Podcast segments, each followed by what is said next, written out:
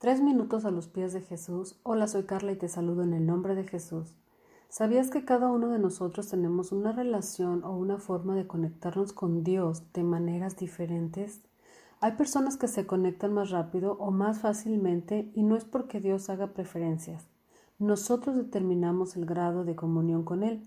Supongamos que hay tres niveles de intimidad con Dios, donde en el primer nivel se encuentran aquellos que están en su primer amor se sienten encendidos con el fuego de Dios, mas sin embargo cuando viene un problema temen, piden constantemente oración en su iglesia o muchos se apartan por falta de conocimiento y esto se debe a que aún se están alimentando de leche espiritual, aún no conocen demasiado el corazón de Dios.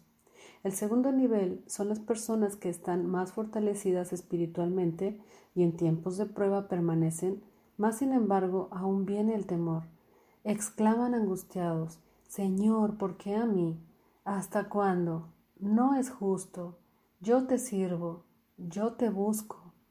E incluso reclaman o hacen berrinche ante Dios cuando algo no salió como se esperaba. A este grupo aún le falta entrar más en esa intimidad con Dios, conocerlo más, conocer el propósito de cada situación. Y el tercer nivel son las personas que en tiempos difíciles saben confiar, en Dios. Conocen su fidelidad, reconocen su amor y reconocen su perfecta voluntad. Saben esperar pacientemente su respuesta. Son esas personas que a diario le buscan, escudriñan su palabra y caminan en sus promesas. Saben que todas las cosas ayudan a bien a los que aman a Dios. La vida libre de temores no es el resultado de la fuerza de voluntad, es el resultado de la presencia de Cristo Jesús en el corazón.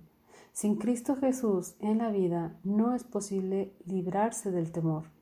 La obediencia a lo que Dios dice en su palabra trae como resultado libertad del temor.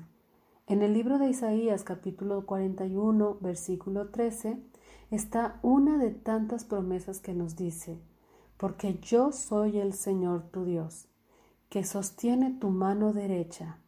Yo soy quien te dice, no temas, yo te ayudaré.